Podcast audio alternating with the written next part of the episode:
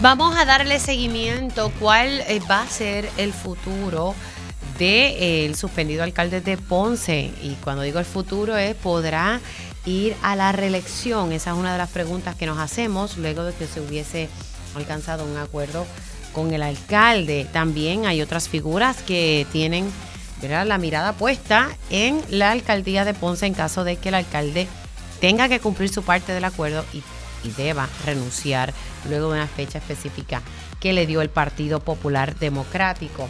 Vamos a hablar sobre la postura del Departamento del Trabajo de oponerse a un proyecto del Senado que busca eh, crear una ley contra el discrimen por razón de estilos de cabello. así que esta mañana estuvimos, estuvo hablando pegados en la mañana con la senadora Ana Irma Rivera Lacena, así que vamos a darle un poco de profundidad a ese tema y también lo voy a estar dialogando con el panel de mujeres y la situación de eh, feminicidios íntimos y la situación también que ocurrió con la alerta rosa ayer. También vamos a tocar base ante el hecho de que el Supremo decidió no acoger o ver el caso eh, sobre la muerte del hermano de Arcángel. Aquí la discordia era la prueba de alcohol Así que la misma se va a poder permitir usar en el juicio. Vamos a estar hablando con el fiscal de ese caso. Y pues tenemos mucha, mucha información. Hay manifestaciones. Eh, la Unión General de Trabajadores está que, que trilla con la administración de centro médico, porque ya mismito le explicamos, y aquí frente a la Chardón está la UTIER manifestándose en contra del plan de ajuste de la deuda de la Autoridad de Energía Eléctrica. Así que oficialmente comenzamos esta primera hora de Dígame la verdad. Con más de 20 años de experiencia en el periodismo, periodismo ha dedicado su carrera a la búsqueda de la verdad. La verdad, la verdad. De frente al grano, con carácter entrevistará a las figuras más importantes de la noticia. Radio Isla presenta a la periodista Mili, Mili Méndez en Dígame la verdad. Muy buenos días Puerto Rico, bienvenidos a otra edición de Dígame la Verdad por Radio Isla 1320. Les saluda Mili Méndez hoy desde Atorrey, aquí eh, frente a la avenida Chardón. Ayer estaba en Ponce, así que gracias a los compañeros de Ponce eh, que pude hacer mi transmisión del programa desde allá. Bueno, arrancamos porque eh, hay varias cosas. La UTIER se está manifestando aquí frente en la Chardón.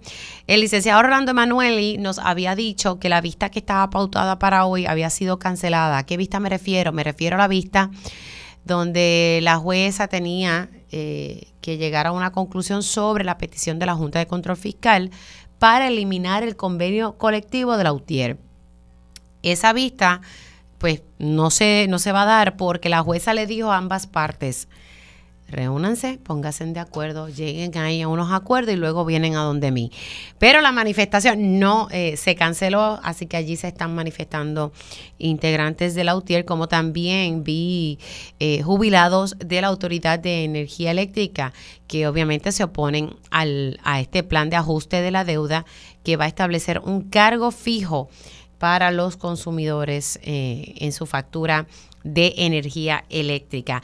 Antes de pasar con mi primer invitado, que ya lo tengo en línea, quiero pasar también un vídeo que tenemos. Eh, la Unión General de Trabajadores ha estado reuniéndose con, en el Departamento del Trabajo negociando para evitar que se dé el paro indefinido que está en agenda para este viernes a partir de las 12 de la madrugada este viernes comenzaría un paro indefinido por parte de los integrantes de la Unión General de Trabajadores. Este paro indefinido sería en la sala de emergencia de centro médico.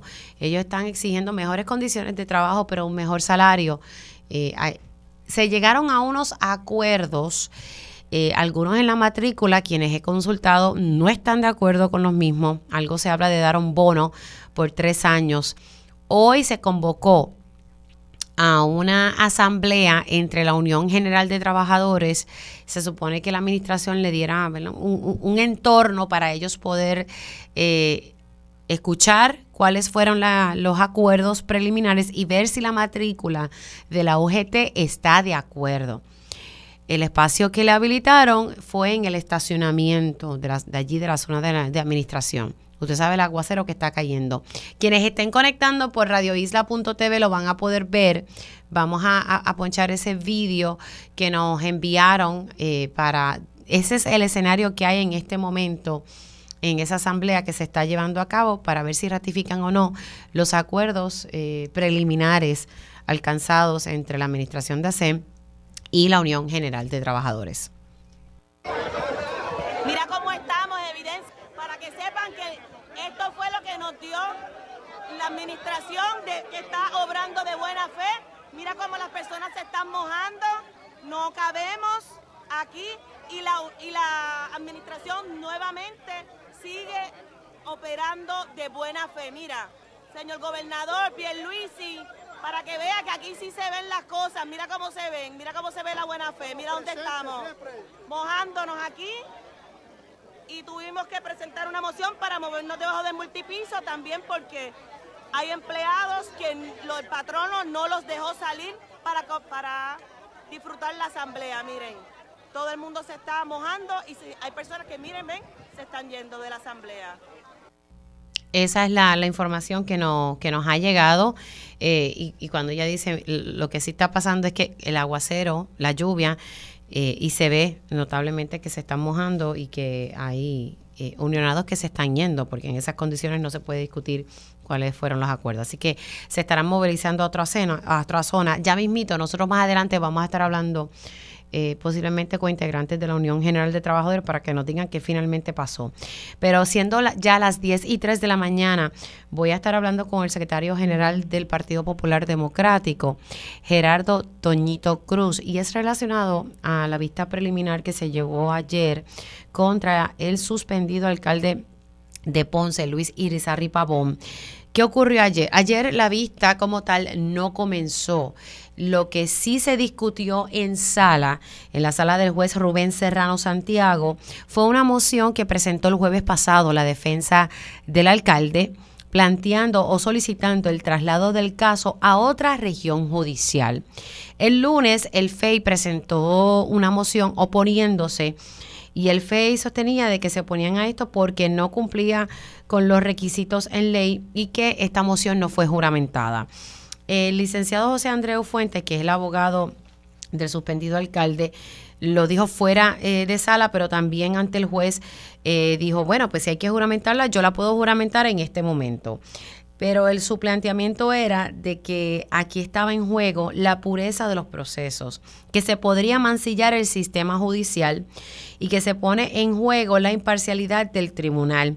Él sostuvo que el alcalde es una figura muy conocida eh, y que pues conoce personas dentro del tribunal, básicamente planteando que pudiese surgir como un conflicto de interés y que hay que proteger el sistema. Sale también, recuerden que el oponente del Partido Nuevo Progresista es eh, Pablo Colón, el licenciado Pablo Colón, que precisamente postula en, en ese tribunal el licenciado Andreu no hizo señalamientos directamente al licenciado Pablo eh, Colón, pero sí dice que esto pudiese utilizarse, ¿verdad? Estamos en época política y que esto va a ser eh, eje en medio de una campaña y que sí estaría ¿verdad? afectando. Dice, va a ser objeto de la campaña política, va a tener publicidad excesiva y el planteamiento de la defensa de, del alcalde es, mira, es que esto puede afectar la imagen del tribunal, así lo voy a, resumir. El FEI obviamente se, se opuso y algo que dijo la licenciada Zulma Fuster es que primero que no aplica esta petición de traslado, y dice un tercero que no es parte de este pleito, o sea, eh, refiriéndose al licenciado Pablo Colón, y, dice, mire, esto no, no aplica aquí. De manera inmediata el juez dijo no al lugar. Así que lo que, se, lo que va a pasar el primero de febrero es que a la una y media de la tarde las partes y específicamente la defensa del alcalde en una videoconferencia le va a decir al juez si va a apelar o no yo intuyo, y por las expresiones que hizo el licenciado a su salida del tribunal, que ellos van a apelar. Así que la vista preliminar ni siquiera ha arrancado, no tenemos fecha para otra vista preliminar. Esto trae aquí sobre la mesa el tema de qué va a hacer el PPD, porque el PPD sí llegó a unos acuerdos con el alcalde, qué va a hacer el PPD, eh, porque se pospuso la misma y no hay fecha. La fecha del primero no es para iniciar la vista preliminar, es simplemente para informarle al juez y darle a, la defensa eh, eh, ese tiempo para ellos leer por qué el juez dio un no al lugar y ellos entonces decir, pues mira, vamos al apelativo o no vamos al apelativo. Eh, ayer el FEI reiteró que estaba listo para comenzar su caso y los testigos, que eran como entre 6 a 7, estaban allí en sala listos para iniciar esta vista preliminar, la cual no se dio. Como dije, tengo al secretario general del Partido Popular Democrático, el licenciado Gerardo Toñito Cruz. Muy buenos días, licenciado. ¿Cómo está? Mili, buenos días para ti y a los amigos Radio Escucha. Un placer estar contigo. Ante este escenario, ¿cuál es la postura del Partido Popular Democrático? Bueno, hay un acuerdo suscrito entre el alcalde eh, Pavón y el representante Tito Purquet y este servidor en el Partido Popular Democrático. Ese acuerdo sigue vigente y está precisamente dentro de las situaciones que contempló el acuerdo y lo repaso. El acuerdo decía que si se determinaba causa probable el día pautado para la vista preliminar, que era la fecha de ayer, o no se ha determinado causa, no se ha visto la vista preliminar de una fecha, ¿verdad?, que nosotros el partido no quiso divulgar durante el mes de febrero. En cualquiera de esas dos circunstancias, el alcalde cedería su candidatura al Partido Popular Democrático. Así que estamos todavía dentro del acuerdo en espera de que se resuelvan eh, los asuntos, si bien es cierto que se suspendió la vista preliminar, y para nada quiero entrar en la parte de, de la cosa se ventila allí, ¿verdad? El Partido Popular respeta eso. La realidad es que aunque el 1 de febrero hay un status conference, en plazo de dos o tres semanas en febrero podría inclusive citarse la vista preliminar, porque la regla lo que dice 60 días después de terminación de causa para arresto, así que están dentro de esa fecha. Todo va a depender del calendario. Pero para que el partido no esté sujeto al vaivén del tribunal, nosotros establecimos una que si no hay una decisión final, no se ha visto la vista preliminar, el candidato, el aspirante, este, el candidato en este caso, cede su candidatura a favor del Partido Popular Democrático y empezamos un proceso eh, para determinar cómo seleccionamos y cómo cubrimos esa vacante. La fecha límite es el 28 de febrero según fuentes. Pues yo, como dice el FBI, ni confirmo ni deniego, ¿verdad? El acuerdo y yo quiero respetar esa parte eh, hay una fecha cierta en el acuerdo, que es en febrero. Eh, finales de febrero. finales de febrero. Se acerca a finales de febrero, para darte un más o menos. Bueno, y, como estoy consciente de que esa vista es el primero, pero allí, dependiendo del calendario, Dios puede decir, pues mire, el 14 de febrero, ¿verdad? Este es el día de la vista. Pues estamos dentro del término del acuerdo que escogimos los las tres personas que firmamos el, este acuerdo del Partido Popular. Sé que están dentro de los términos, pero la realidad es que esto pudiese incluso pues, ser un poquito luego de, después tal vez de esa fecha de finales de, de febrero. Ese, ese primero de febrero, el licenciado fue bien claro en que no van a establecer eh, ¿verdad? Que ahí no se va a ver nada relacionado con, la vista preliminar, todo es relacionado a la moción. Hay que ver si ese día tal vez el juez dice, pues mire, vamos a poner una fecha, vamos a ponernos de acuerdo a, ver cuándo se lleva o se inicia esta vista preliminar. Esa es una posibilidad, o que, como tú decías en tu introducción, que los abogados del alcalde digan, pues yo voy a recurrir al tribunal apelativo, o se presenten otros tipos de mociones, ¿verdad? Dispositivas. Es decir, por eso es que el Partido Popular no quería entrar el calendario del tribunal, no quería estar sujeto a eso, y se establecieron dos condiciones, o, hay determinación de causa el 22 de enero, o si se llega a esta fecha en febrero y no se ha decidido una cosa o la otra, se cede la candidatura. Y así vamos a la segura.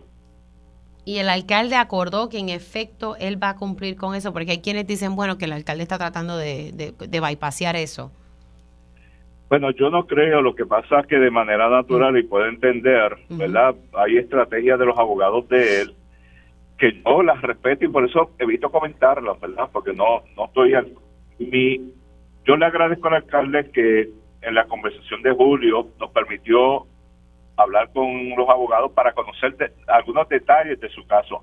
Esa ha sido la única ocasión que hemos hablado. Después de eso, el Partido Popular no ha interesado hablar más nada con ellos eh, y en noviembre llegamos a este acuerdo a raíz de la determinación de causa.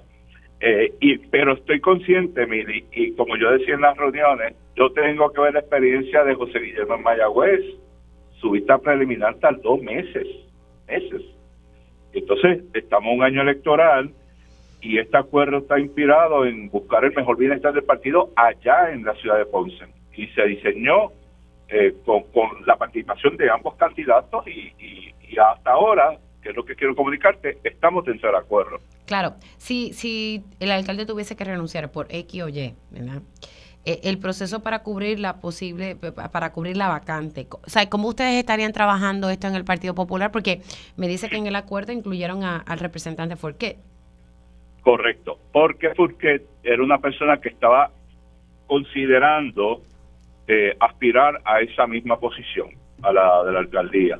Él se dio esa aspiración, esa intención, decidió radicar para la candidatura representante si ocurriera esa vacante. Yo tengo la mejor esperanza de que el alcalde salga bien de todo, pero si ocurriera esa situación que el alcalde tiene que dejar la candidatura y Tito Furquet interesara aspirar a la alcaldía de Ponce, en el acuerdo también hay una disposición para que Tito Furquet nos haga saber esa situación temprano, porque el día que, que vayamos a escoger cómo llenar la candidatura alcalde, ese día también decidimos cómo vamos a llenar la candidatura de representante de distrito. Mm. Porque están bajo las mismas condiciones. Una candidatura con una, una vacante. Y la tiene el Partido Popular, como dice el, Código Electoral. No quiero utilizar este término, pero ¿sería a dedo que ustedes estarían seleccionando? No, me parece, aunque no, ¿verdad? Una cosa que va a decir la Junta, pero no. Nosotros descartamos eso. No, no va a ser a dedo no lo dice el acuerdo, pero lo discutimos a la saciedad, tanto con el alcalde como el representante, que en ese día lo vamos a discutir y lo que acordemos lo vamos a llevar a la Junta de Gobierno porque el código dice el partido decidirá y el partido en otras palabras es su Junta de Gobierno.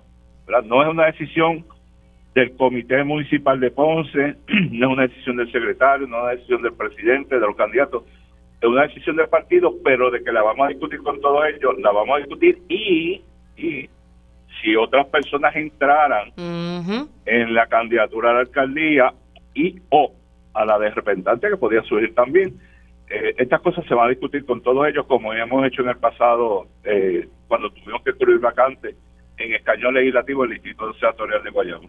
O sea, aquí, por ejemplo, que, se ha comentado que Marisa Cifre tiene interés, eh, sí, ella ayer conmigo eh, sostuvo reiteradamente que ella apoya al alcalde y reitera su esencia y que ponía, pondría las manos en el fuego por él, pero de él no poder aspirar, eh, ella pudiese estar, estaría disponible. ¿Cómo se trabajaría con eso? Porque serían dos figuras que tienen interés en la alcaldía. Y, y, y, un poco lo ato a tu pregunta anterior. ¿Hay un señalamiento de dedo? No, no va a ser así.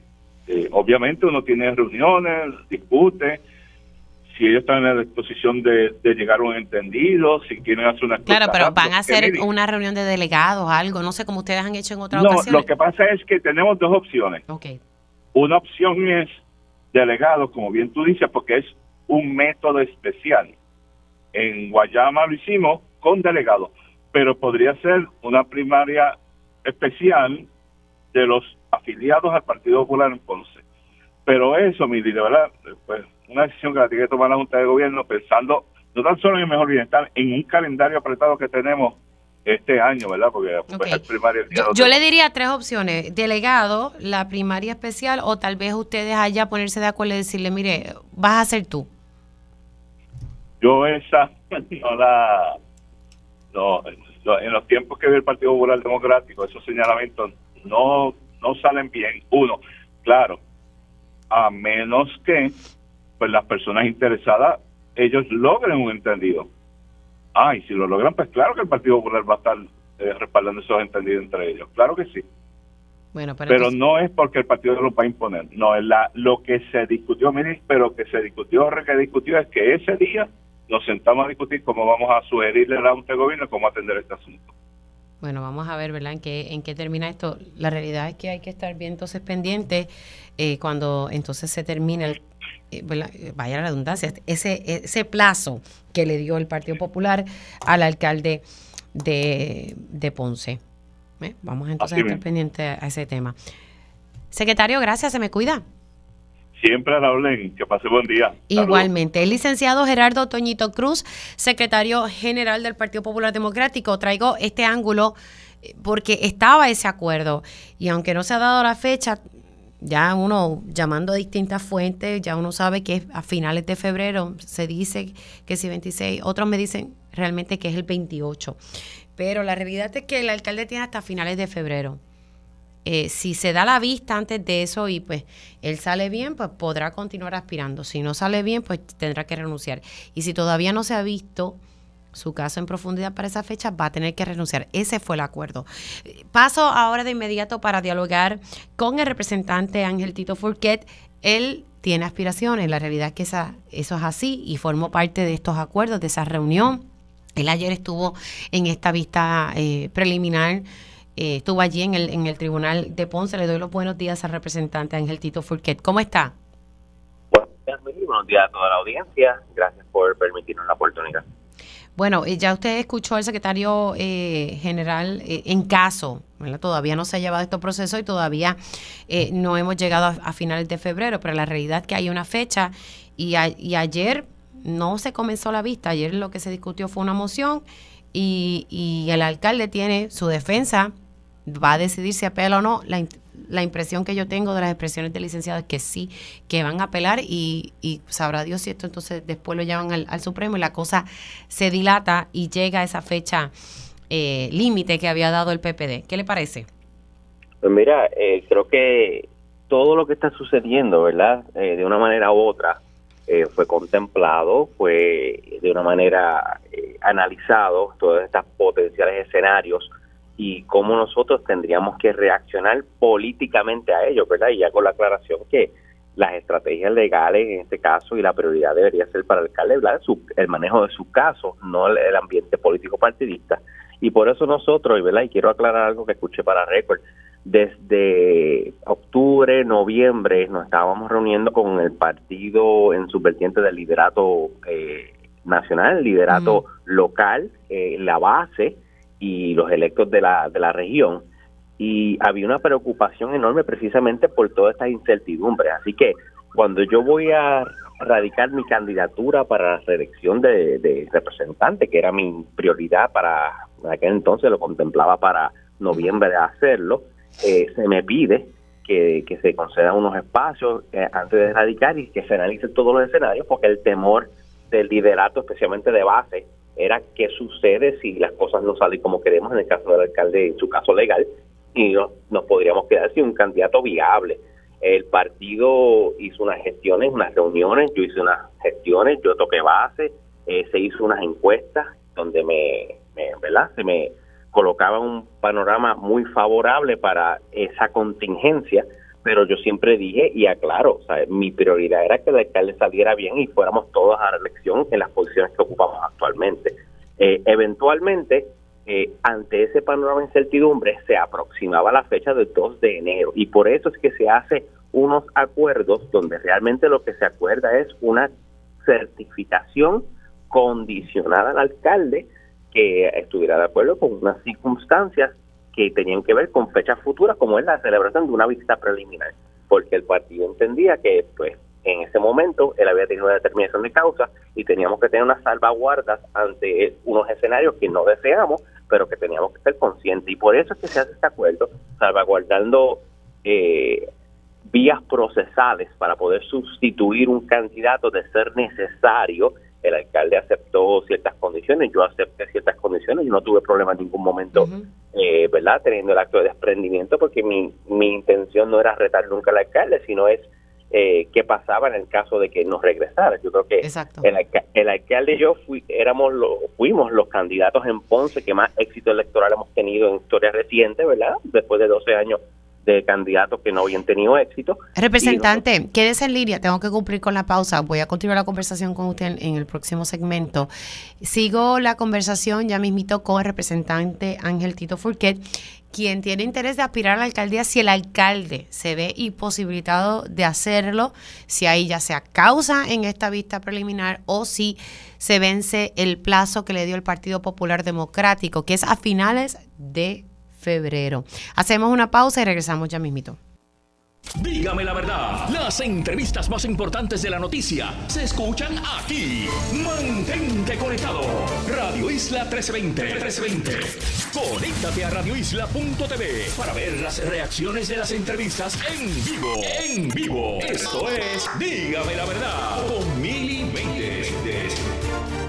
Y ya estamos de regreso aquí en Dígame la verdad por Radio Isla 1320. ¿Qué va a pasar en Ponce? Al no iniciarse esa, esa vista preliminar contra el suspendido alcalde de Ponce. Recordando que él enfrenta cuatro, cargos, dos por violaciones al Código Penal, por enriquecimiento ilícito y otros dos cargos por violar la ley de ética al usar su cargo público para obtener algún beneficio personal. Todo esto está atado a un préstamo, a un préstamo personal que él hizo y lo que se alega aquí es que supuestamente obligaba a sus empleados municipales a pagarle el mismo. Estoy conversando con el representante Ángel Tito Furquet, quien me detalló los acuerdos, por lo menos eh, a grosso modo, los acuerdos que se alcanzaron en caso de que esta vista preliminar no, no se cumpla ese término, que me confirmó ya aquí Gerardo Tonito Cruz que sí es a finales de febrero. Si no se ha llevado la vista preliminar, el, el alcalde tendrá que renunciar si se da y hay causa para, para juicio, pues el alcalde tiene que renunciar. Y en esas reuniones estuvo representante en el Tito Forquer, con quien estoy dialogando. Al, em, representante, pero a usted se le prometió, porque aquí estoy observando que Marlese Cifre coquetea con, con la posibilidad de, de, aspirar si el alcalde estuviese impedido. Entonces yo le preguntaba a Gerardo Toñito Cruz cuáles van a ser la forma en que se pudiesen llenar eh, eh, está vacante, porque uno la impresión que tiene es que a usted como que le dijeron, mira, eh, por favor, eh, somete para representante, pero si de no poder, tú serías el aspirante, pero si entra otra persona en el panorama. Mira, mire, yo, yo creo que es bien importante aquí aclarar que los que tenían interés en aspirar a una posición electiva tenían hasta el 2 de enero. Y todas las personas que tuvieron algún tipo de interés político, pues radicaron sus candidaturas antes del 2 de enero. Este acuerdo lo que contempla es una contingencia en el caso de que el candidato preferido nuestro, que sería la reelección de nuestro actual alcalde, no pudiera aspirar. Y ahí es que se habla conmigo y se llevan a cabo una, unas situaciones. Eh, yo he recibido tanta información que ahora la, ¿verdad? Dice que está disponible la, la alcaldesa interina. Todos sabemos que ha estado disponible por tres cuadros consecutivos. Eso no es nada nuevo. El issue es que no expresó, no radicó si ella interesa una posición política, tenía ese término. Si ahora interesa entrar, nada impide, ¿verdad? Que, que porque el partido tampoco puede ser tan cerrado de, de, simplemente poner a de una persona y eso no, no pretendo que eso sea así. Lo que sí me gustaría era, ¿verdad? Que cualquier persona pues hubiese expresado ese deseo para que entonces entrara en este tipo de dinámica, se supiera, porque Ponce el partido lo que también es evitar una primaria eh, difícil, en un momento ya difícil con una situación legal del alcalde. Así que es bien importante que eso se tome en contexto y yo he recibido, no, no voy a decir directamente de ella, pero a través de terceros, de allegados a ella, que si yo estaría dispuesto a, endosarla a ella como una posible eh, sustituta a mi escaño o dejarla terminar el interinato. Hay muchas cosas que se dicen y yo le digo a todas estas personas, miren, no hay una vacante todavía. Pero un momentito, eh, dele pausa ahí. Eso es lo que me acaba de decir, es importante. Personas allegadas a la alcaldesa interina, Marilese Cifre, le han llamado a usted, le han dicho, Furquet, eh, ¿la puedes endosar? O sea, están tratando de convencerlo a usted.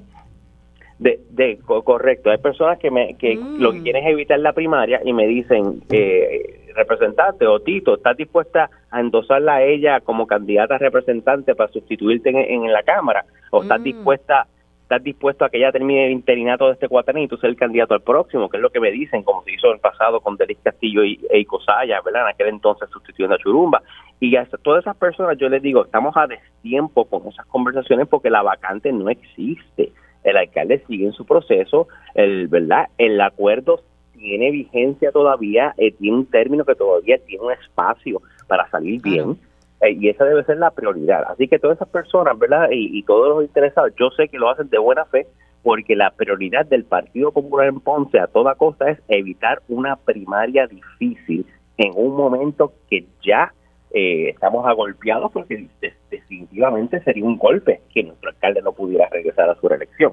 Así que yo entiendo eso y entiendo toda la, incertidumbre, entiendo la preocupación, pero no podemos estar hablando de hacer acuerdos o no acuerdos y yo sé que ella se ha, dicho que está disponible y yo dije ayer para la entrevista a todos ustedes que no era prudente estar hablando de candidaturas todavía. El alcalde sigue vigente, sigue activo, sigue siendo el candidato oficial del Partido Popular sin retador primarista.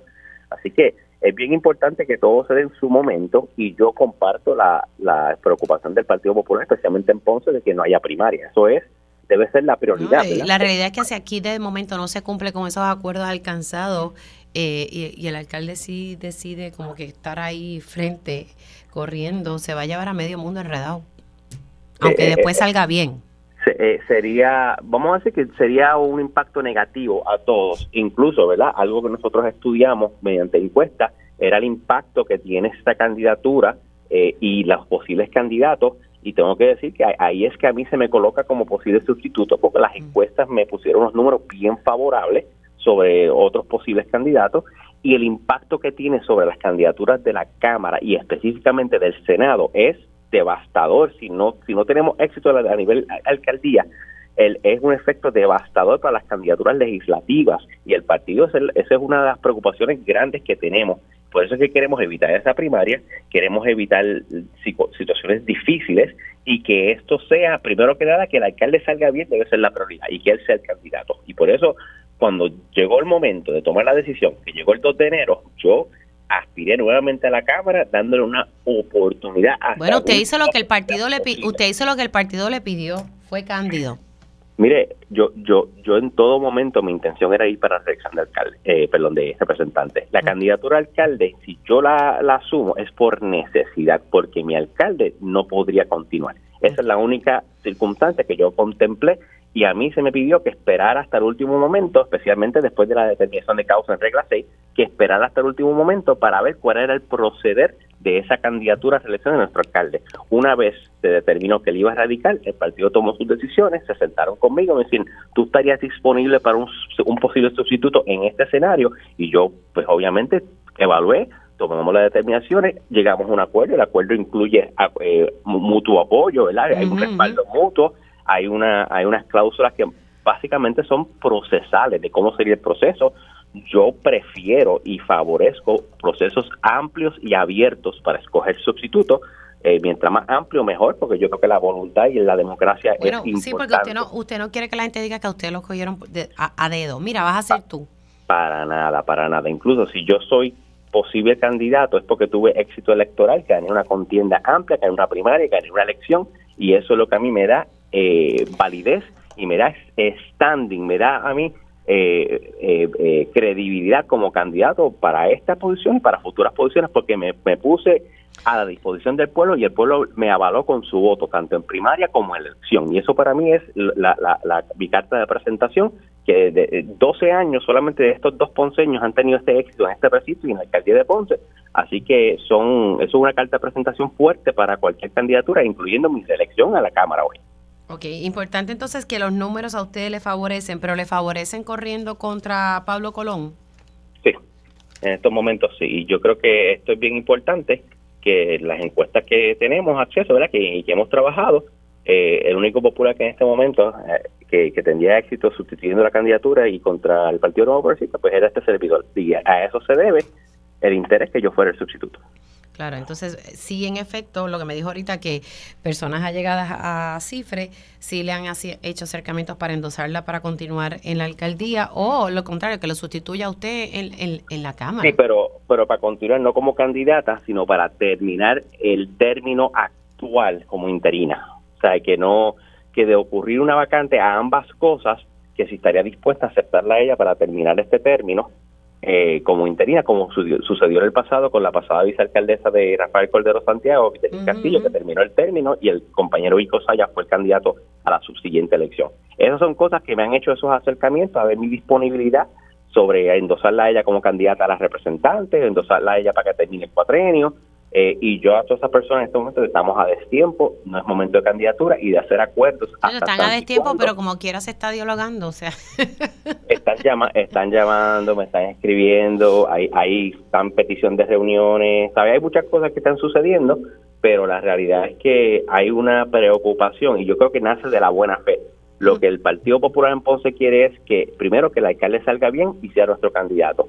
De no ser así, lo que el Partido Popular a toda costa quiere es evitar la primaria. Eso es lo que la, prioridad número uno, escoger quién tiene la mejor oportunidad de mantenernos en, posición de seguir transformando a Ponce, hacer cosas buenas por nuestra ciudad, levantar a esta ciudad a, ¿verdad? a, a su máximo potencial y que no se caiga en manos de una pasada administración, porque el actual candidato fue parte de esa pasada administración, que ya sabemos el resultado administrativo de eso. Así que nosotros lo que queremos es evitar la primaria y el Partido Popular, los que me están llamando de buena fe, lo hacen con, con las mejores intenciones, con ese fin, que no hay una primaria en un momento donde ya va a ser yo creo que hay preocupación allá eh, por, por, parte de muchos legisladores en la zona sur. Y se lo, digo porque observé bastante ayer allí y hay preocupación. Lo hay, lo hay. Y eso lo hablamos entre compañeros legisladores, los legisladores municipales, legisladores estatales. Nos estamos reuniendo, especialmente el Senado, que, que este es cabecera distrito. Y ellos, eh, ayer dialogaba con algunos de ellos, ¿verdad? Que la prioridad debe ser evitar la primaria y a ver cómo se, ¿verdad? se habla con la, con la compañera, ya que ella está más agresiva hablando de candidaturas en los medios, para que le baje un poquito esa intensidad y, y, ponga el bienestar del partido por encima de su aspiración personal. Que le baje un poquito la intensidad. Sí, tampoco. Eh, eh, eh, ah, yo creo que no ha sido prudente estar hablando tanto de candidaturas. Llevo un media tour de semana y media eh, ¿verdad? Hablando de candidaturas y posibles candidaturas, yo creo que no es prudente. Yo no he hecho una sola expresión, incluso cuando el acuerdo se hizo, yo no saqué expresiones. El partido sacó unas expresiones y yo hice expresiones. Yo he guardado disciplina y silencio prudente. Ella, ella ha estado saliendo y diciendo que, que, que, que, respalda al alcalde y que confía, pero eh, sí, aparentemente a, un medio sí le ha dicho que pudiese estar disponible. Así que, que interesante lo que me dice, que le baje un poquito la intensidad. Sí, yo creo, yo creo que está creando un ambiente primarista prematuro e innecesario en estos momentos y a destiempo porque no existe vacante. Ok, o sea que está creando un ambiente primarista innecesario. Y, y a destiempo porque todavía el alcalde sigue siendo nuestro candidato. Representante, gracias por estar aquí unos minutitos. Cómo no, siempre la orden. Y ustedes escucharon al representante el Tito Furquet, que de surgir una vacante, sí, y, formó parte de, de los acuerdos cuando se reunió el Partido Popular Democrático con el alcalde de Ponce y allí estuvo Ángel Tito Furquet. Interesante lo que me acaba de decir, que le baje un poquito la intensidad y se lo dice a Marlese Cifre porque hubo un medio que sí tal, abrió la puerta a aspirar. Y él dice, está creando un ambiente primarista innecesario y a destiempo. Hacemos una pausa. Ya tengo en línea telefónica al fiscal que está a cargo del caso eh, de Justin Santos. Eh, y, es que ayer el Tribunal Supremo de Puerto Rico emitió una resolución que mantiene que se utilice la prueba de alcohol en el caso contra Mayra Enid Nevares Torres por la muerte de Justin Santos. Eh, así que el hermano de, Arcángel, como conocemos, en el género urbano. Hacemos una pausa y rapidito voy con, el fiscal y nuestra conversación. Y ya estamos de regreso aquí en Dígame la Verdad por Radio Isla 1320. Hola Rose. Seguimos aquí. Nuestra querida Rose, cada vez que la veo, los ojos brillan, pero es porque eso significa que llegó el café. Bueno, señores, seguimos aquí. La cosa está, se está calentando en Ponce. El representante Ángel Tito Forquet le dice a Marlese Cifre, quien no ha descartado aquí con Penchi, ella no ha descartado, pues, aspirar, o sea, no ha cerrado la puerta. Y él dice que le baje un poquito la intensidad, está creando un ambiente primarista innecesario y a destiempo. Bueno, pero de eso vamos a pasar a otros temas y quiero hablar del caso de, de la muerte de Justin Santos. En un momento dado, ustedes recordarán que la prueba de alcohol fue eliminada como evidencia. La fiscalía eh, fue al apelativo, el apelativo falla a favor y luego la defensa de Mayra Nevares Torres, pues con, el derecho que tiene, pues van para el Supremo. Entonces el Supremo dice que, que, lo que yo tengo entendido que ocurrió es que se mantiene la determinación del apelativo. Ya tengo en línea telefónica al fiscal que está a cargo de este caso, Manuel Santiago Quiles. Fiscal, ¿cómo está? Hola, buen día a usted y a todos los redes. Gracias, gracias por sacar un tiempito. Vamos a explicarle a, nuestra audiencia. Ayer el Supremo dijo que entonces sí permanece la evidencia de alcohol y eso sí se va a utilizar en juicio. Pues para, como lo resumió ¿verdad? anteriormente, eh, en el mes de julio el Tribunal de Primera Instancia, luego de la celebración de la vista de supresión de evidencia, declaró lugar la petición de la acusada. Eso quiere decir que se suprimió la prueba de alcohol, ¿verdad? En Arroyo Bichuela. Posterior a eso, eh, nosotros, a través de la Oficina del Procurador General, el Departamento de Justicia, en cooperación la Oficina del Procurador General con la Fiscalía de San Juan, eh, ¿verdad? Recurrimos al Tribunal de Apelaciones. El 30 de octubre, eh, una determinación del Tribunal de Apelaciones declarando a lugar el, la petición del cerciorario de nosotros, eh, del Estado, en el que el, el, efecto concreto que tuvo eso es que sí podemos utilizar la prueba de alcohol en un juicio en sus méritos. Eh, la defensa de la acusada, como bien eh, dijo anteriormente, recurrió al Tribunal de Apelación, eh, Supremo, disculpe, el pasado 29 de noviembre. Y ayer recibimos una notificación, una resolución indicando eh, el no alugar a la petición de la defensa. El resultado de eso, que se confirma la decisión del Tribunal de Apelaciones y el Estado puede utilizar la prueba eh, de alcohol que siempre hemos, siempre hemos indicado que tenemos lista para presentar un juicio en sus méritos en contra de la acusada por causar la muerte de Justin. Así que, eh, en resumen, sí se puede usar esta prueba de alcohol en el juicio. Correcto. El, el, resultado de la determinación del Tribunal Supremo es confirmar esa decisión del Tribunal de Apelaciones que nos permitió que nos permita hacerlo. Sí, no, y esto es, un logro, aunque usted siempre ha, ha, sido enfático en que la Fiscalía tenía otra evidencia para continuar con el juicio. Eso es así, es correcto. Eh, estamos preparados, ayer se lo notificamos a, a doña Carmen, ¿verdad? Que, ha sido bastante vocal, la, madre de Justin. El resultado y se alegró mucho, este, se emocionó. Eh, hablamos con ella vía teléfono y es el trabajo, ¿verdad? De, en equipo de, diferentes partes del Departamento de Justicia, componentes del departamento, eh, que nos mantuvimos en que todo lo que se llevó a cabo esa madrugada en la intervención con la señora Mayra Nevares se hizo correctamente en derecho. Eh, hay unas herramientas que la defensa tiene, desconocemos lo que lo que sucederá, ¿verdad? Pero el primero de febrero es la vista de... Sí, el primero es, Esperemos... Disculpe, si, puede repetir lo que de momento como que se fue la conexión. El primero de febrero Disculpe, es que, me estoy, estoy, aquí en mi oficina. Sí, el 1 de febrero es la vista de estatus de este caso. En la sala 1103 del Tribunal de Primera Instancia de San Juan. Eh, y pues nos aprestamos a prepararnos para el eventual comienzo del juicio. Claro, es la vista de estatus, pero ahí pudiese entonces comenzar el juicio o no, ahí se dice fecha. No, todavía, ¿verdad? Porque como estábamos en esta en estos menesteres de, de, que las partes que recurrieron a los diferentes tribunales de mayor jerarquía, pues el tribunal de primera instancia nos ha dado el espacio para que pudiéramos manejar esto y hasta que sea final eh, y firme esas determinaciones, pues no señalar todavía el juicio. Eh, primero de febrero, pues discutiremos esos asuntos acá en el Tribunal de Primera Instancia. Claro, ahí en esa fecha es que entonces ustedes se ponen de acuerdo cuándo arrancaría este juicio. Eh, tendríamos un cuadro más claro de eso, correcto. Pero el Estado se encuentra listo, preparado, eh, hace tiempo ya, ¿verdad? Para poder probar más allá de razonable, que es el estándar que se nos requiere ahora, de la culpabilidad de la señora Mayra Nevarestor. Le pregunto, eh, sé que falta que se lleve a cabo un juicio, eh, pero de, ella ser hallada eh, culpable de, lo que ocurrió, ¿a cuánto ella se expone? ¿De, cuánto estamos hablando? La ley dispone 15 años. Ah. y la pena es de cárcel. No aquí no vamos a ver sentencia eh, lo que la, suspensión eh, o el término no se me olvida ahora mismo el término.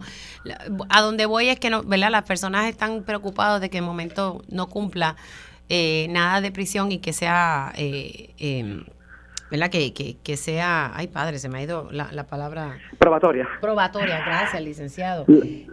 Lo, lo que sucede es que obviamente hubo una precisamente la discusión de como siempre lo he dicho anteriormente y me mantuve, aquí nunca como juicio, o sea, independientemente de lo que sucediera, y, estamos contentos porque pudimos prevalecer, porque estábamos confiados que en derecho íbamos a prevalecer, pero de cualquier forma el juicio no había comenzado. Y en un juicio había que probar con otra evidencia y esa evidencia nos podía llevar a los 15 años, ¿verdad? Que estábamos hablando. Eh, cuando no hay envuelto el alcohol en, en, las acusaciones que el Estado está presentando, pues la pena cambia.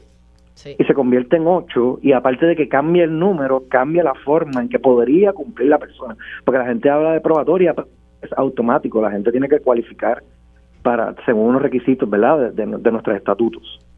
El que estamos hablando ahora, el que se enfrenta a la señora Mayra luego de la decisión de ayer, son la que le indiqué, ¿verdad?, 15 años eh, que no disponen probatoria, posibilidad probatoria.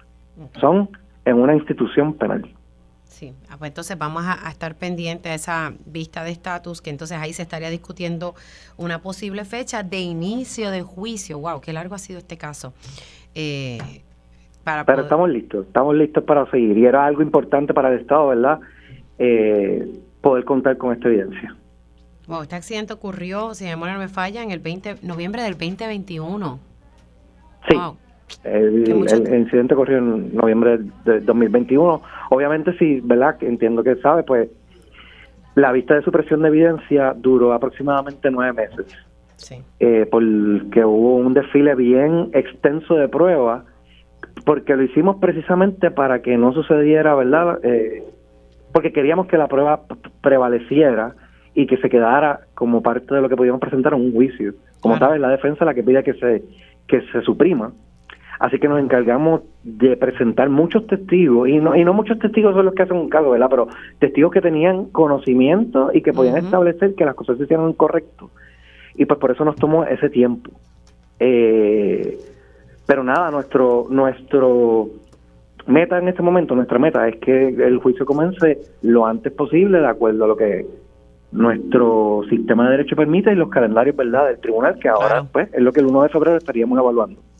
Licenciado eh, fiscal gracias por estar unos minutitos y, explicarle esto a, la audiencia de Radio Isla 1320 que se me cuida mucho. Igualmente. Cómo no. Buen día. El fiscal Manuel Santiago Quiles él es el fiscal que está a cargo eh, de la muerte de Justin Santos eh, y todos ¿verdad? conocemos mucho este caso porque este es el hermano del artista del género urbano Arcángel y, a la verdad que ha sido algo extenso. Este accidente ocurrió en noviembre del 2021 y ahora, ahora es que entonces, y está pendiente de discutir el primero de febrero cuando es que comienza este juicio. Y, y esta señora, la acusada, Mayranit Nevares Torres, pudiese enfrentar 15 años si es que es hallada culpable. Vamos a, Voy a comenzar con mi próximo tema, pero ya me invito. Bueno, ya tengo que ir a la pausa, pero el próximo tema que voy a estar discutiendo, ya tengo a mi invitado en línea, le doy las gracias por la espera. Eh, se sometió un proyecto por la senadora Ana Irma Rivera Lacena, un proyecto que está buscando que se establezca una ley contra el discrimen por razón de estilos de cabello. Y ayer se llevó a cabo una vista pública. Recuerdo haber discutido este tema con la escritora Mayra Santos Febres porque me traía a la atención una situación que ocurrió con una estudiante suya que no le dieron una oportunidad de empleo por su cabello. Eh, y qué bueno que estas cosas se estén discutiendo. Lo que me llamó la atención, y cuando escuchaba esta mañana pegados, que el Departamento del Trabajo se opuso. Así que voy a estar hablando con un abogado laboral sobre esto, porque me parece, quiero entender por qué el Departamento del Trabajo se opone a, a esto. Pero bueno, Vamos a hablar eso al regreso aquí en Dígame la Verdad. Vamos a, iniciar la conversación sobre una medida que se está evaluando en el Senado de Puerto Rico para evitar el discrimen por tu cabello. Y el Departamento del Trabajo se opuso. También eh, la Unión General de Trabajadores está llevando a cabo una asamblea en estos momentos para ver si ratifican los acuerdos preliminares con el Departamento del Trabajo y la Administración de ASEM para evitar el paro indefinido del viernes. Hay que estar pendiente a esto. El ambiente no está de paz, de peace and love no es. También eh, vamos a, poner los videitos de la manifestación de Lautier justo aquí frente a la avenida Chardón, frente al Tribunal Federal, debido a, que se oponen a este plan de ajuste de la deuda de la Autoridad de Energía Eléctrica y como siempre tendré a mi panel de mujeres. Comenzamos oficialmente la segunda hora de Dígame la verdad. Conéctate a radioisla.tv para ver las reacciones de las entrevistas en vivo. En vivo. Esto es Dígame la verdad con Mili Y oficialmente estamos comenzando la segunda hora de Dígame la Verdad por Radio Isla 1320. Si usted se perdió algún detalle de las conversaciones que hemos tenido durante la primera hora de este espacio, siempre les recuerdo que se hace disponible la versión podcast de este y otros programas de Radio Isla 1320. Usted busca su, su plataforma de podcast favorita, puede buscar también radioisla.tv en la pestañita que dice podcast, le da ahí y encuentra Dígame la verdad. Asimismo, en radioisla.tv puede conectar y vernos en, vivo. También consiguen las notas y pueden escuchar los audios de los temas que han generado controversia. Así que no hay excusa para estar conectados. También se hace disponible luego del, programa el Facebook Live de eh, Radio Isla 1320 de todos sus programas. Vamos a hablar del proyecto del Senado 1282. Este proyecto, sometido por la senadora Ana Irma Rivera Lacén, busca crear o establecer la ley contra el discrimen por razón de estilos de cabello. Y ayer se, se llevó a cabo una vista pública donde varias personas expresaron sus experiencias, situaciones en torno a que no se le daba oportunidad de empleo o que les obligaban a cambiarse su cabello natural eh, por parte de algunos patronos.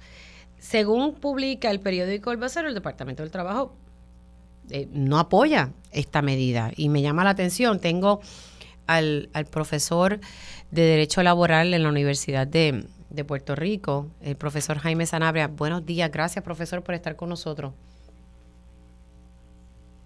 Eh, tengo a, profesor, ¿está por ahí? Ah, ahí estamos. Profesor, ¿cómo estamos? Buenos días, Miri. Gracias a ti. Profesor, gracias por estar con nosotros. ¿Qué le parece? A mí me llamó la atención. Yo sé que esta problemática existe, conozco distintos casos. Lo que pasa es que me, me, sorprendió la postura del Departamento del Trabajo, que aparentemente es que no es necesario que se, se presente una pieza como esta. Pues mira, lo que el Departamento del Trabajo está diciendo en esencia es que entiende que bajo otras leyes que existen ahora mismo, eh, lo que se está solicitando que se proteja en el proyecto de ley ya está protegido. Yo estoy seguro que el Departamento del Trabajo, la procuradora, que fue la que depuso ante las vistas ayer, lo que está diciendo es que hoy día, bajo las leyes federales y estatales, si una persona es discriminada por razón de su cabello, esa persona podría tener una causa de acción que puede ser a lo mejor de discrimen por razón de raza o de color, si el, si el cabello, pues por ejemplo, el peinado es afro o dreadlocks, pues también podría tener una causa de acción de discriminación por razón de religión u otras categorías protegidas, origen nacional, entre otras cosas. Pero eso no le quita que hay personas que no necesariamente eh, llevan su cabello de una manera que esté atada, ¿verdad? A una razón religiosa o una razón que tenga que ver con su raza o con su color y que ahora mismo, según lo que yo estaba escuchando de las pistas ayer, podrían estar desprotegidas. Y en ese sentido, pues yo creo, Mili, que es bueno que se esté empezando a dar esta conversación, es bueno que este proyecto se esté debatiendo, porque está forzándonos como puertorriqueños a tener una conversación clara, transparente y sincera sobre los prejuicios que tenemos cada cual en cuanto a la forma de peinarse o el cabello con el que nace eh, una persona. Este tipo de legislación que se busca presentar aquí y que se convierte en ley existe en otros estados, ya que queremos siempre emular lo que hacen en Estados Unidos.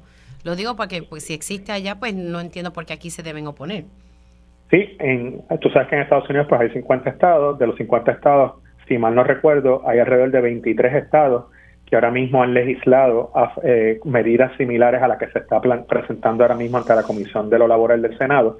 Esos 22, 23, esos 22 a 23 estados que ya tienen ley a esos fines, pues prohíbe exactamente lo mismo que se está buscando prohibir aquí, que es que se penalice o discrimine contra una persona por razón de su estilo de cabello o por su cabello.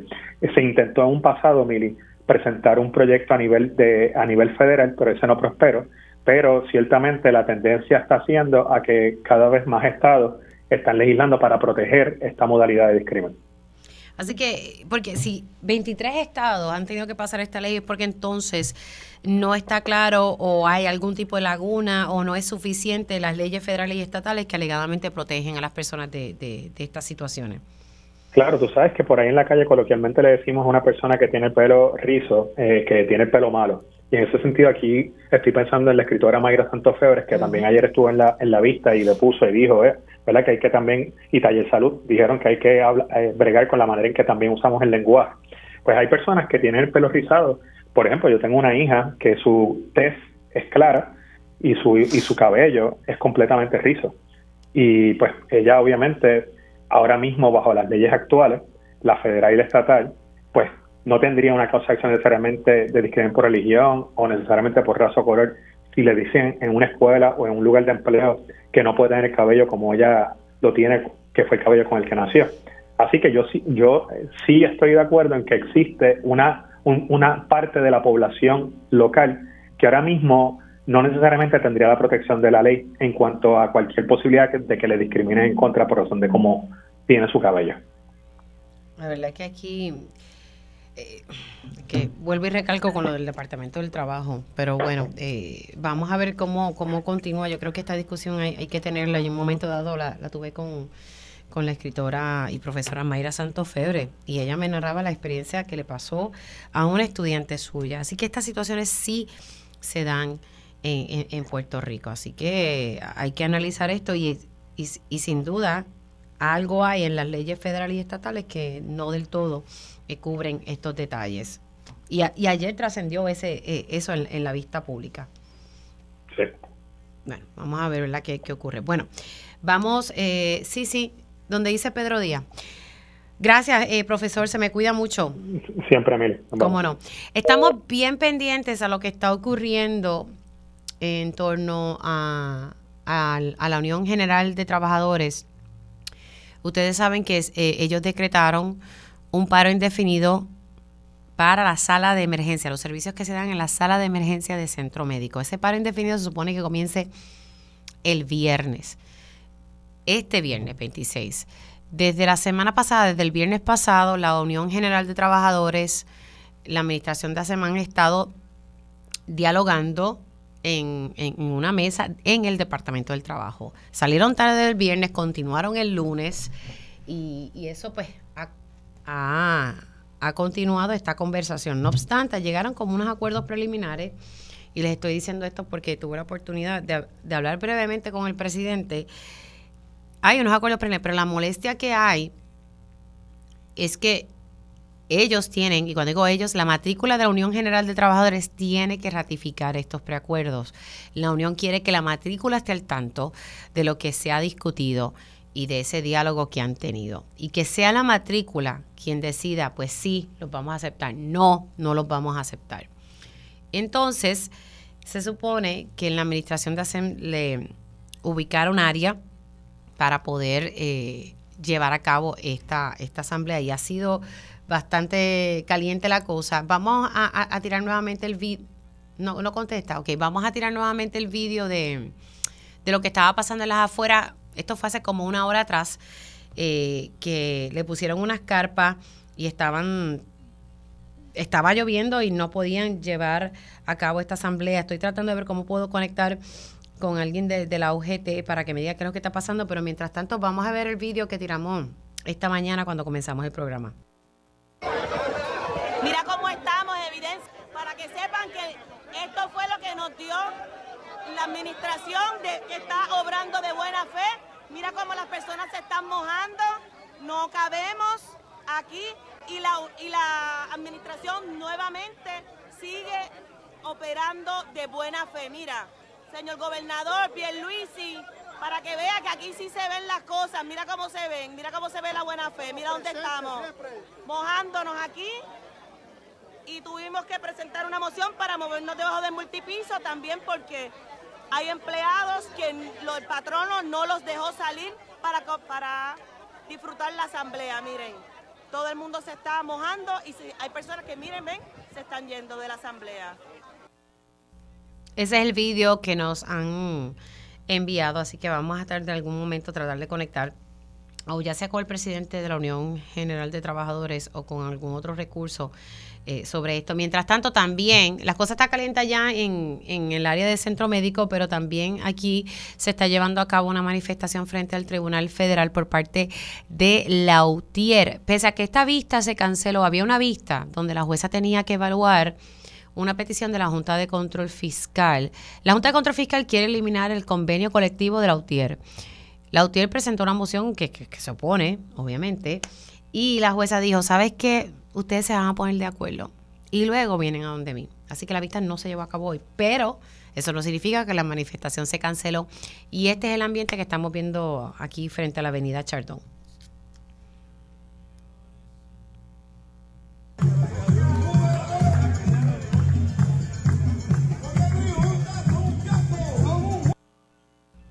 Ahí más o menos eh, continúan manifestándose también jubilados de la Autoridad de Energía Eléctrica, cuyo futuro está eh, en el aire porque no saben si el gobierno va a asumir el pago de sus pensiones o si es que los consumidores eh, van a tener que pagar un cargo, y este sería otro, un carguito adicional para poder pagar las pensiones. Así que eso todo está en discusión, no hay nada final eh, en torno al pago de la deuda y el pago de las pensiones.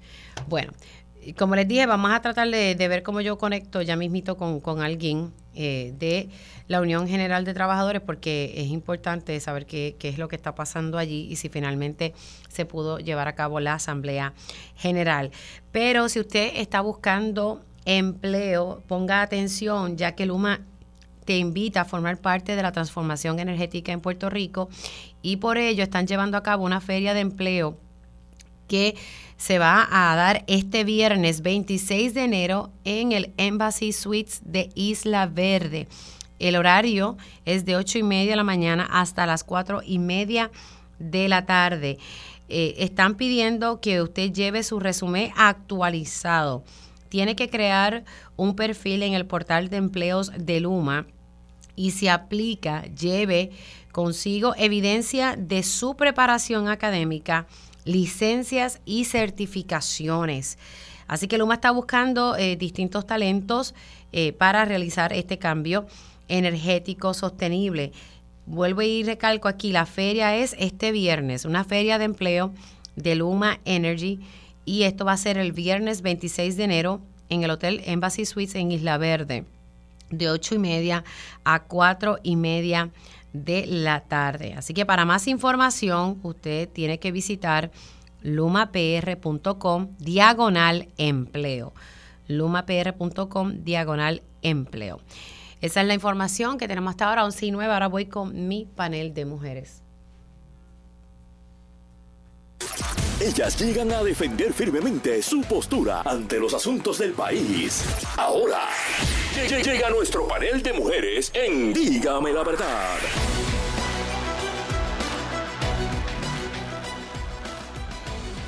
Y voy a entrar con mi panel de mujeres. Tenemos muchos temas. Eh, uno de los temas que, siempre eh, estamos discutiendo y, es porque a cada rato se siguen dando feminicidios íntimos. Ayer se dio uno en el municipio de Cabo Rojo y, se entiende que es un feminicidio íntimo, todo está bajo investigación. También está el caso de la activación de la alerta rosa y que resultó que pues que la muchacha fue a un cuartel en Alta, se entregó y dijo, mira, yo, yo estoy bien, estoy aquí con mi pareja. O sea, todo eso ha sido un mejunje, pero ya, por lo que entendí de lo que dijo eh, Roberto Rivera esta mañana en Pegado, es que eso no va, esa, esa investigación no va a continuar. Otro tema que quiero discutir con el panel es esta medida que estaba hablando con el licenciado, con el profesor Jaime Sanabria, sobre el proyecto del Senado 1282, que se busca crear una ley que esté clara, pero clarito, clarito, clarito, sobre el discrimen, ¿verdad? Por razón de estilos de cabello. Y eso se está llevando en vistas públicas. El Departamento del Trabajo se opuso. Se opuso porque entiende que hay leyes federales y estatales que protegen a, las personas por discrimen racial. Pero en 23 estados de los Estados Unidos, pues hay leyes similares a las que se busca implementar.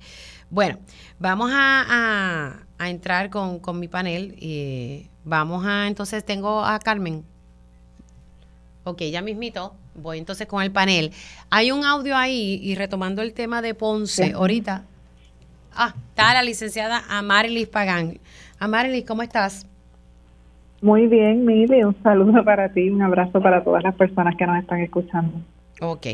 Bueno, y entonces ya mismito vamos a, a entrar con Carmen Lebrón y ya mismito con Eda. Así que eh, ya mismito entramos con, el resto de las panelistas. Comienzo entonces con, contigo, Amarilis.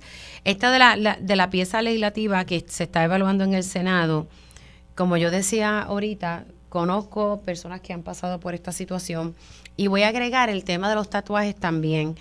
Una medida que había presentado Denis Márquez, me están llamando y yo estoy al aire, denme un segundito. Estoy al aire. Eh, la gente se olvida que, bueno, vamos, vamos de nuevo. Eh, agrego lo de los tatuajes porque el gobernador vetó una legislación que buscaba que no se discriminara contra aquellas personas que tuviesen un tatuaje o piercing. Y la realidad es que no, no entiendo por qué la vetó.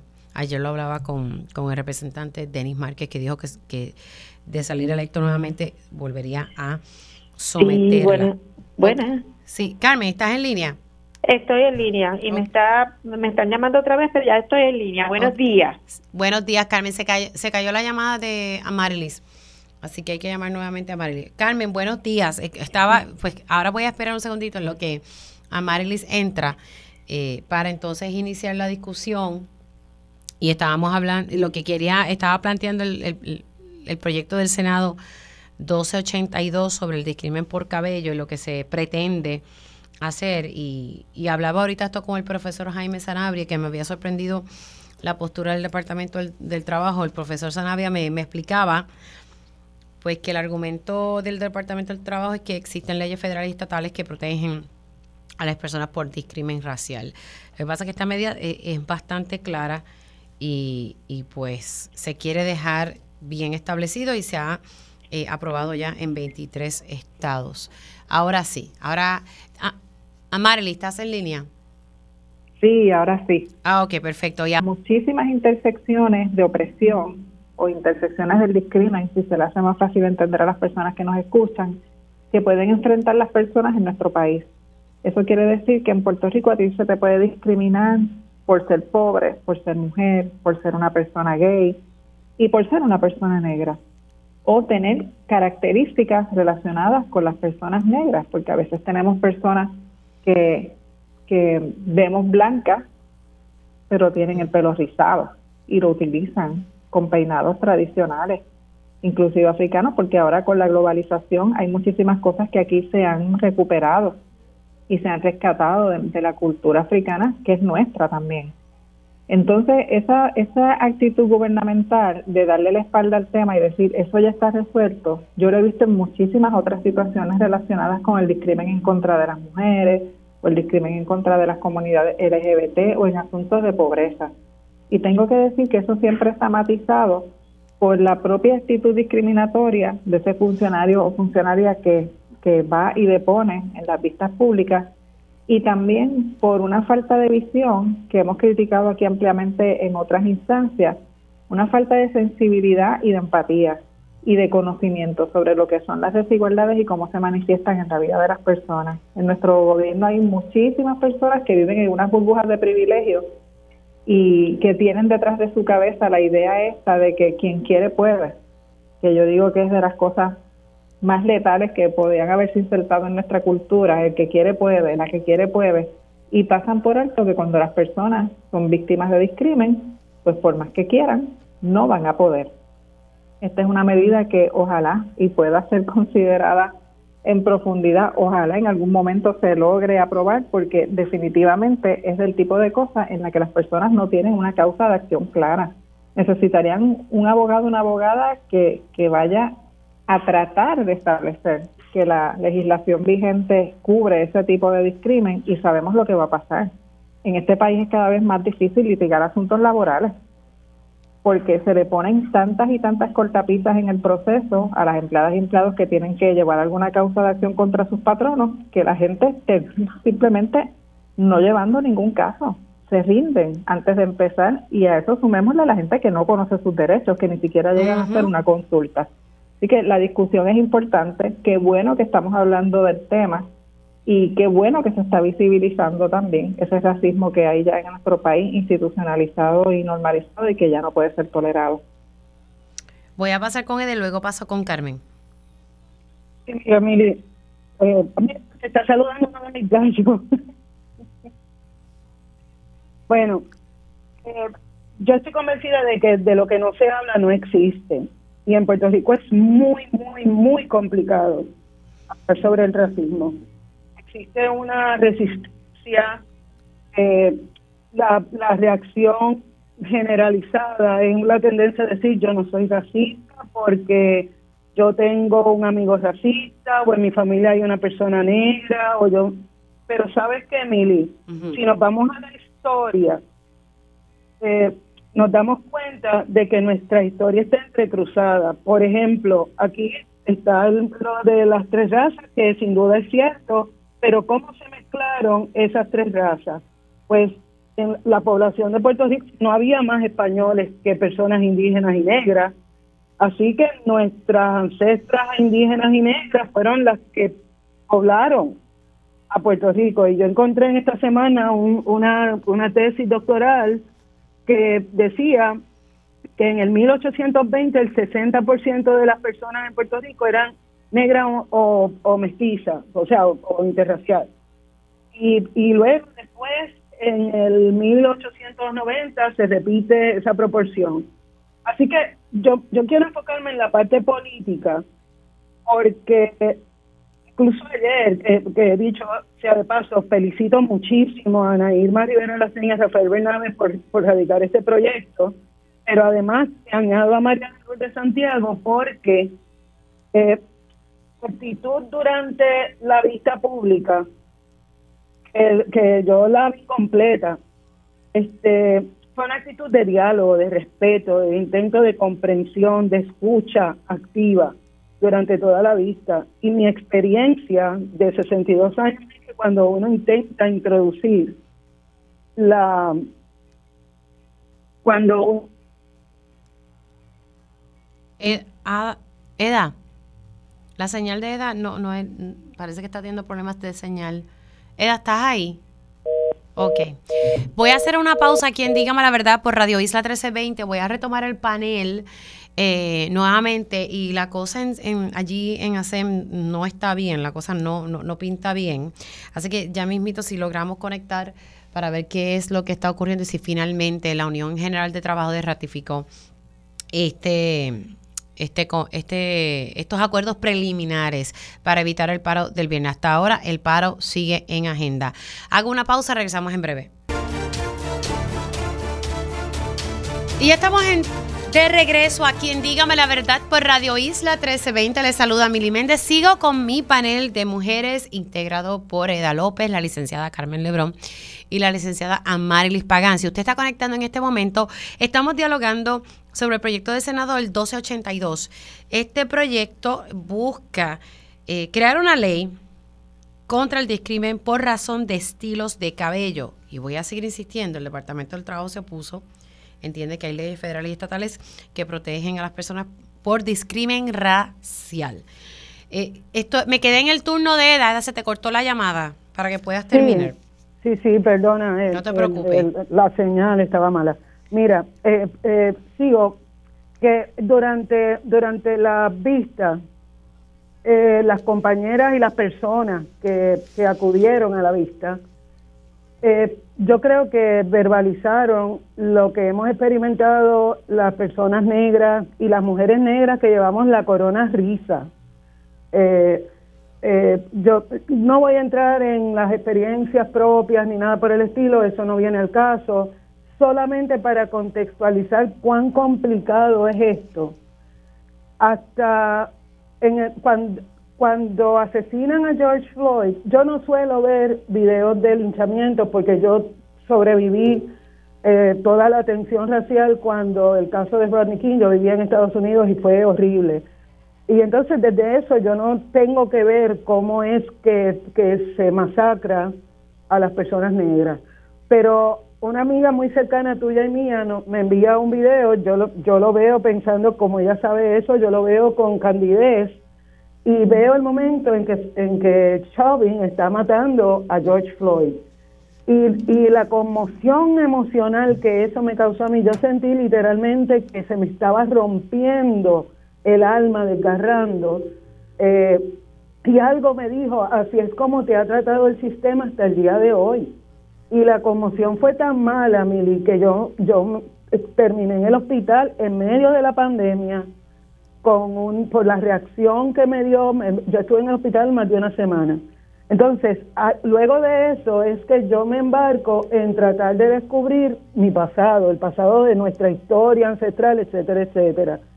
Y me voy dando cuenta de que yo me había ajustado a, a, lo que me decía mi entorno, los espacios políticos, los espacios escolares, los espacios sociales, eh, profesionales, que siempre había una invalidación, una burla cuando yo metía mis, mis reclamos. Yo siempre he tenido conciencia de que soy negra, pero no me había eh, enfrentado a la realidad de cómo es ser una mujer negra, una mujer negra independentista y, que viene de, una eh, cuna pobre cómo yo había, me había tenido que, yo había cedido mi dignidad para ajustarme, para que por lo menos me permitieran acompañarles. Entonces, mi, mi, mi respeto a esas muchachas, a esas mujeres jóvenes que ya a esta, mucho antes que lo que yo me enfrenté a eso, ya pueden verbalizarlo con esa articulación y con esa dignidad, ¿verdad? Y, y a mí me parece que eso es bien importante. Y me parece que es más importante todavía que las personas negras nos verbalicemos, porque aquí en Puerto Rico no se habla de racismo. Entonces la respuesta siempre es pasarle la mano a no, mira, aquí vienen los changuitos, esto no, no tiene que ver. Sí, piensa que son changuerías. Sí, y sin embargo, sin embargo, yo que soy una mujer que descubrió la, la, la identidad, que, me, que asumí realmente mi identidad como mujer negra, cimarrona, que, que aspira a ser libre no solo como país, sino desde mi propia identidad, yo me puse a estudiar monografía, pero además tengo muchos libros de, de, tesis, disertaciones, etcétera, para poder aprender la historia que nos negaron durante mi formación y que yo no había descubierto y que me pregunto por qué historiadores importantes en Puerto Rico no la conocen tampoco, pero eso es otro cantar. Ahora, ¿cuál es el beneficio de esta ley tan importante?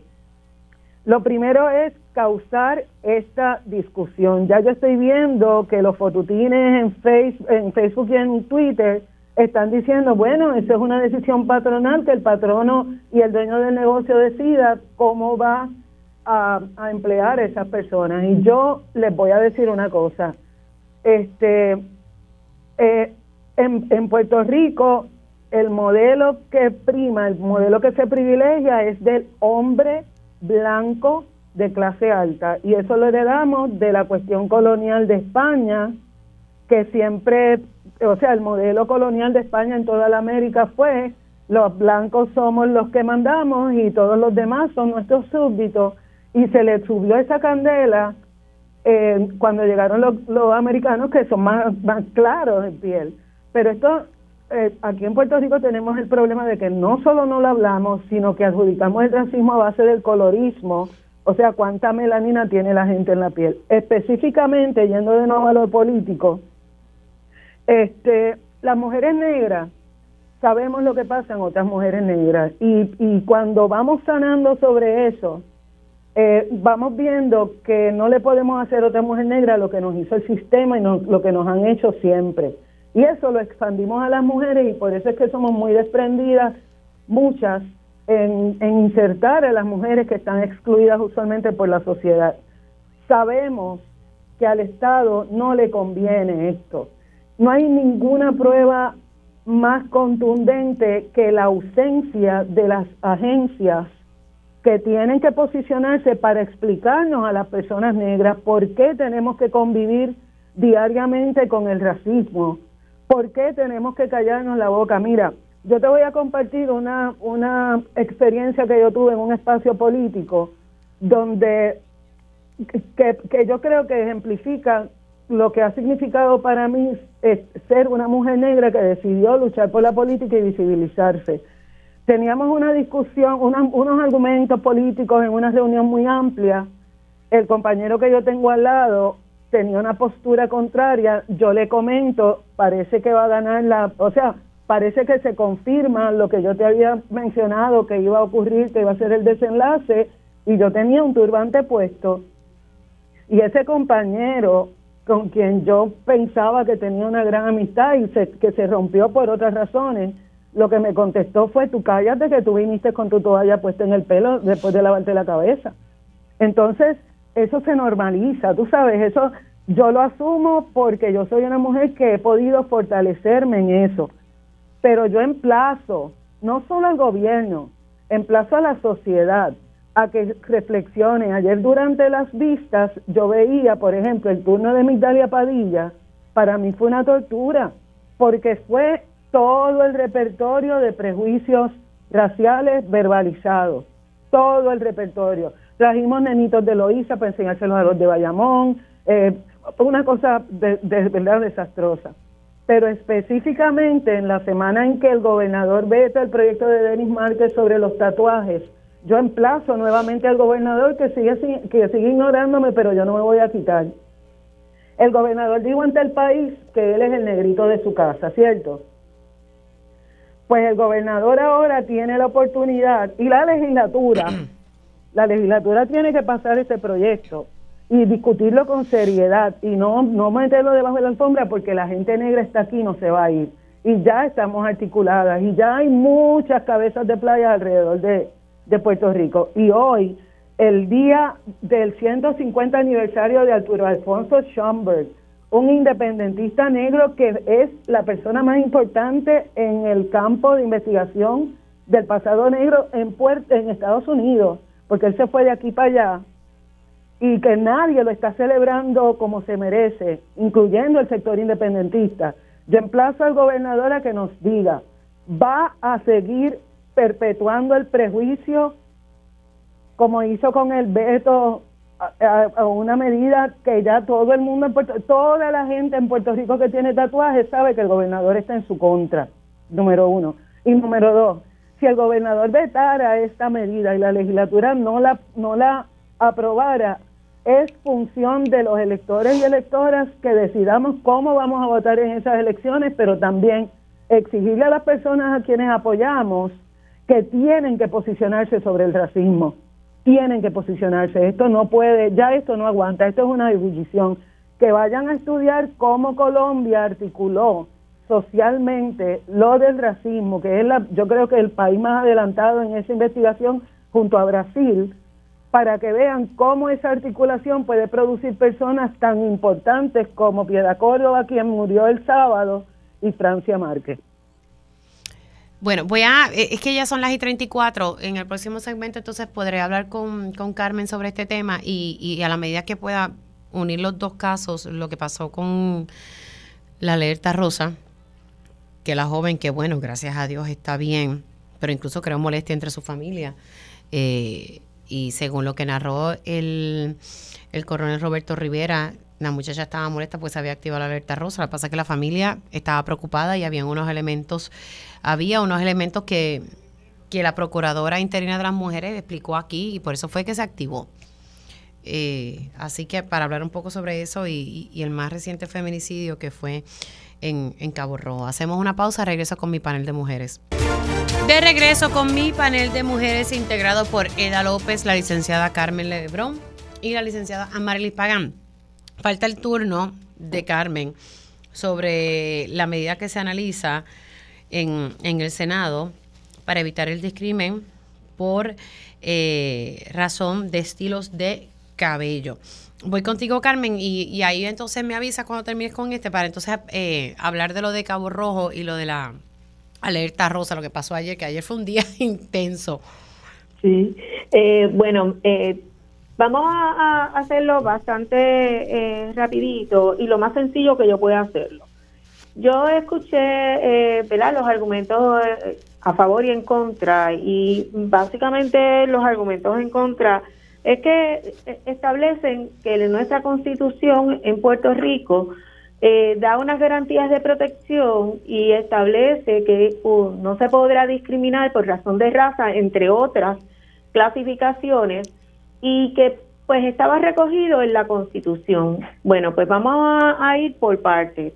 En el caso de nosotras las mujeres, cuando se aprueba la ley 54 eh, con relación a la violencia de, doméstica, ciertamente en la Constitución también se recogía que no había, no, no podría incurrirse en discrimen por razón de sexo. Sin embargo, cuando una, una institución, un gobierno, quiere establecer claramente que hay una conducta que debe ser atendida de carácter especial y quiere establecer como dicha atención mediante un ¿verdad? procesos especiales es cuando se da la legislación especial, que es como por ejemplo la de ley 54. En el caso que nos ocupa, se trata precisamente de discrimen y se trata precisamente de discrimen por raza, que sabemos todos y todas aquí que en Puerto Rico uno pregunta y la mayoría de la gente dice que aquí no hay tal discrimen, pero sin embargo sabemos que sí existe. Es, básicamente tratar de esconder lo que cotidianamente vemos eh, a todos los niveles, eh, lo ignoramos y creemos que con eso ya fue más que atendido. Cuando uno hace legislación especial, no solo es para atender de carácter especial, es para visibilizar una problemática que está ocurriendo. Y en este caso es exactamente lo mismo en el sentido de que la política pública del Estado se está tratando de generar a través de legislación. Si esta legislación no pasa, mi pregunta sería, ¿la política pública en Puerto Rico no quiere reconocer este problema. La forma de reconocerlo es mediante legislación especial para que todos y todas sepamos específicamente la conducta eh, prohibida. El hecho de que lo contenga la Constitución no excluye una legislación especial. Ese argumento es flojo. O sea, ¿cuánta legislación especial no hay en Puerto Rico que pudiera utilizarse la Constitución?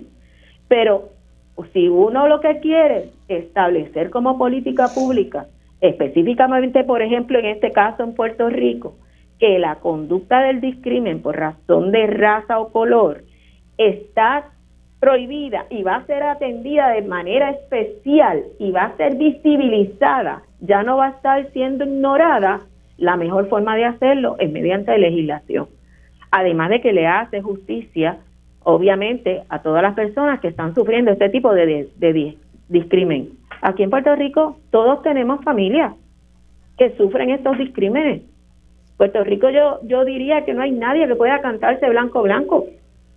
Así que en ese sentido, eh, mi posición es que esta legislación debe ser aprobada no como solamente como un acto de justicia, que ciertamente lo es, sino también como un acto de reconocer que se está atendiendo una problemática de carácter especial y que el Estado tiene una política pública afirmativa en contra de esa conducta. Algo que me llama la atención es que el secretario dice que ya esto está eh, considerado y protegido en la ley para prohibir y prevenir el acoso laboral en Puerto Rico, que es una ley, la ley 90 del, del, del 2020. Pero realmente eso lo que hace es que diluye. O sea, si uno no particulariza, ¿cuántas enmiendas no hemos recibido en la ley 54 precisamente para particularizar un problema? Pues en este caso sería exactamente lo mismo. Vamos a rapidito al, otro tema. Comienzo contigo, Carmen, eh, sobre lo que pasó en, Cabo Rojo, eh, que aparentemente sí ya había un, un, patrón según lo que ha salido públicamente y que había una situación de discusiones constantes entre la pareja.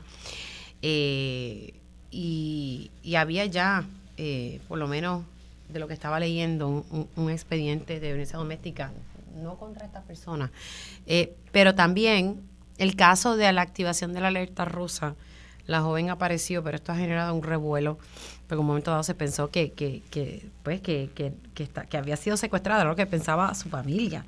Y de momento resulta de que ella llegó y, y que todo estaba en, en orden. ¿Qué, ¿Qué te parece todo esto, Carmen? Entonces ahí voy con Amarilis y cierro con Eda.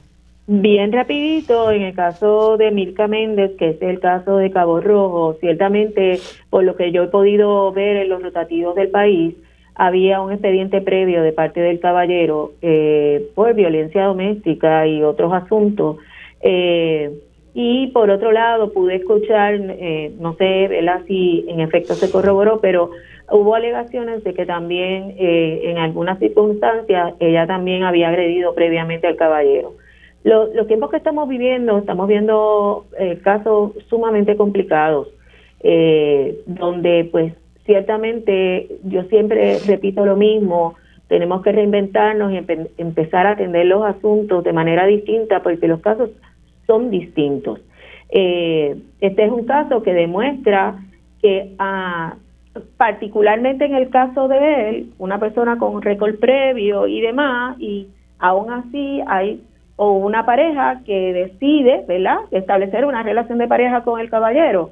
Eh, eso nos demuestra que tenemos que seguir educando, no todavía al día de hoy, y yo parezco un di- disco rayado porque lo digo una y otra vez, pero la clave del éxito en estos asuntos es la educación. Y seguimos viendo que con relación a esto de la educación, estamos arrastrando los pies. La coordinación de los servicios es sumamente importante.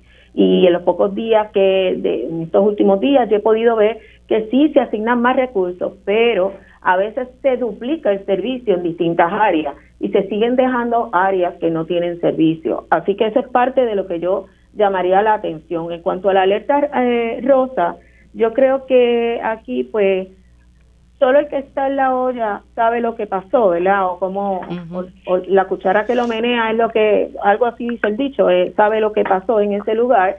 Ella tenía una orden de protección en contra del caballero, eh, sus familiares se, se preocupan al ver que ella no contesta lo, el teléfono y ciertamente tenía todas las características para activar la alerta rosa. Eh, yo, te- yo quiero hacer un llamado a algo en particular que un poco me chocó. Eh, hay un derecho a intimidad de todos los seres humanos.